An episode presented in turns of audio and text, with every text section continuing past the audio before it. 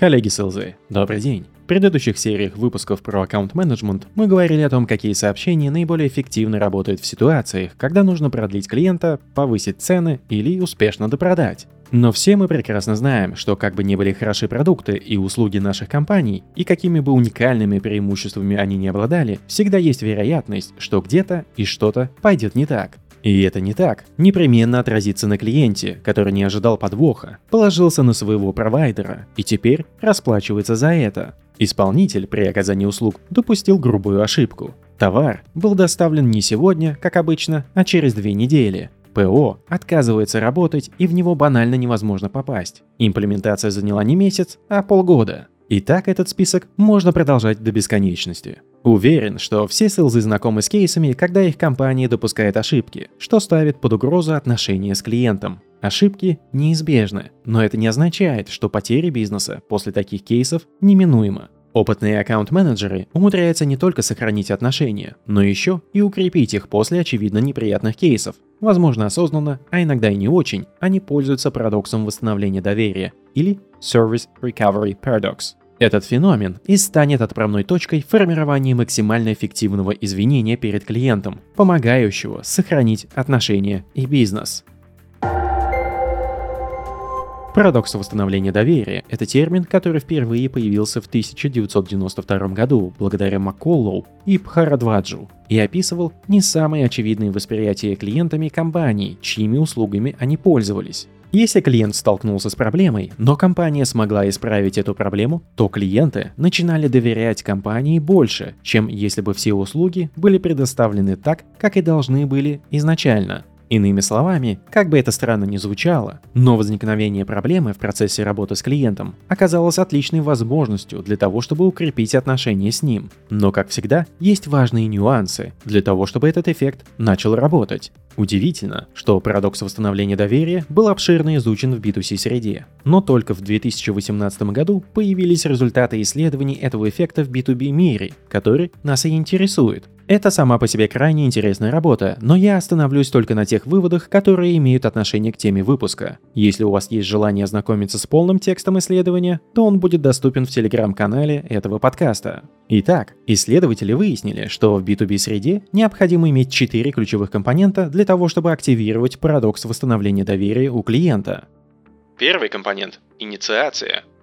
Компания должна проявлять инициативу и желание исправлять ситуацию, даже если проблема появилась вследствие действий своих подрядчиков или любой другой третьей стороны. Другими словами, клиенты не хотят слышать о том, что ваша компания перекладывает ответственность на кого-то другого, и что все это не ваша вина. Они будут считать ответственным вас и будут ожидать, что вы возьмете решение проблемы в свои руки. И в конце концов вознаградят вас, если продемонстрируете, что вы готовы прикладывать усилия к решению возникших проблем. Второй компонент – скорость реакции. Компания должна реагировать быстро и предпринимать все меры для того, чтобы восстановить предоставление услуг как можно скорее. Особенно, когда такой простой может обходиться для их клиентов в серьезные издержки. Провайдеры, которые медлят и вяло реагируют на возникшие проблемы, как правило, никогда не почувствуют на себе эффект парадокса восстановления доверия. Третий компонент – компенсация. Компания должна быть готова аллоцировать физические и финансовые ресурсы для того, чтобы решить проблему клиента.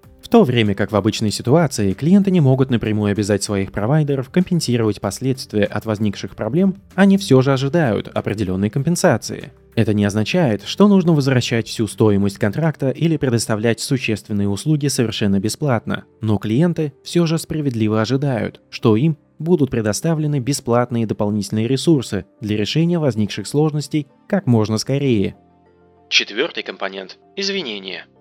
Компания должна быть готова предоставить свои искренние извинения, продемонстрировать, что она озабочена тем, какой это имело эффект на клиента, его сотрудников и покупателей самого клиента. Клиенты ожидают услышать, что стало причиной проблемы и какие действия предпримет их провайдер для того, чтобы этого никогда больше не повторилось. Каждый из этих четырех компонентов критически важен для того, чтобы активировать парадокс восстановления доверия. Однако, здесь стоит быть честным и отметить, что во многих бизнесах селзы могут не иметь никакой возможности влиять на первые три фактора, так как такие решения и действия могут находиться за пределами их полномочий. Но четвертый фактор, а именно извинения, и то, как они преподносятся клиенту, всегда находится под контролем селзов. И здесь мы подходим к главному вопросу. Как эффективно извиняться перед клиентом? В попытке ответить на этот вопрос возникает следующий. Что вообще должен в себе содержать эффективный месседж с извинениями? К счастью таких селзов, как я, этот вопрос не остался без внимания ученых, и на него был дан ответ. Рой Левицкий, Бет Полин и Роберт Лаун выделили шесть ключевых структурных элемента для эффективного извинения. Учитывая, что шестой элемент сами исследователи назвали наименее критическим, то мы сконцентрируемся на пяти основных. Первый элемент – признание ответственности. Извинения должны содержать признание того факта, что именно ваши действия или бездействие привели к возникновению проблемы. Второй элемент – предложение о решении проблемы. Опишите, как именно вы планируете решить возникшие проблемы. Третий элемент – объясните, почему проблема возникла. Поделитесь с клиентом, как и почему возникла эта проблема. Четвертый элемент – выразите свое сожаление. Опишите клиенту, насколько вы сожалеете о том, с чем пришлось клиенту столкнуться и испытать, и, возможно, не только ему, но и его собственным покупателям. Пятый элемент – декларация о неповторении. Обещайте, что подобное никогда более не повторится, и расскажите о том, что вы сделаете, чтобы проблема действительно не повторилась. Таким образом, качественное извинение должно содержать в себе пять ключевых компонентов, чтобы восстановить доверие клиента –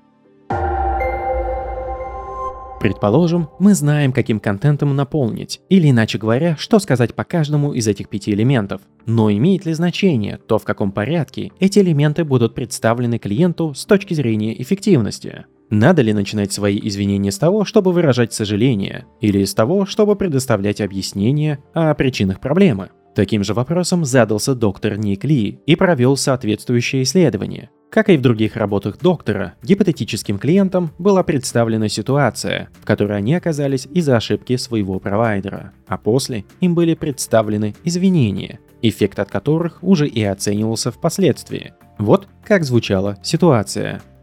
Вы являетесь HR-менеджером, и в конце определенного периода вы собираете информацию от сотрудников для того, чтобы сформировать для каждого из них конечный пакет льгот. Однако, ближе к концу периода сбора заявок, когда никто из сотрудников толком не изъявил свои предпочтения, система, предоставленная вашим провайдером, перестает работать. Сотрудники просто не способны туда залогиниться. Подопечные начинают бомбардировать вас имейлами с вопросами и недовольством, так как дедлайн стремительно приближается. Более того, они начинают оставлять заявки в IT-службу компании, которая никак не может повлиять на ситуацию, так как не имеет никакого отношения к этому облачному ПО. В итоге, к нужному времени система не восстановлена, и вам приходится все делать вручную. А руководство компании с явным неудовольствием спрашивает вас о том, какой ущерб нанесен удовлетворенности сотрудников.